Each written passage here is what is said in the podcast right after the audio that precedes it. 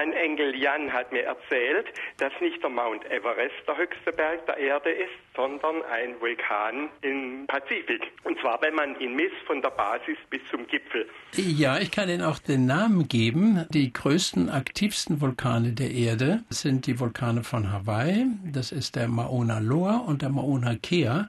Die sind in der Tat über 10.000 Meter hoch, vom Meeresboden angerechnet bis über den Meeresspiegel. Über den Meeresspiegel sind sie so 4000 Meter hoch, aber ganz flach. Man nennt die Schildvulkane. Vulkaninseln gucken nur maximal zu einem Zehntel ihrer Höhe aus dem Wasser. Das meiste ist verborgen unter der Meeresoberfläche. Ist ähnlich wie bei den Eisbergen. Ja, noch viel stärker. Es ist nur ein ganz kleiner Teil. Und wenn sie dann schon älter sind und erodiert sind, dann sind das vielleicht nur noch fünf Prozent oder so, so wie die Inseln Fuerteventura oder Lanzarote auf den Kanaren. Die sind schon im Wesentlichen älter. Und da sind es dann nur noch fünf Prozent, die übers Wasser gucken.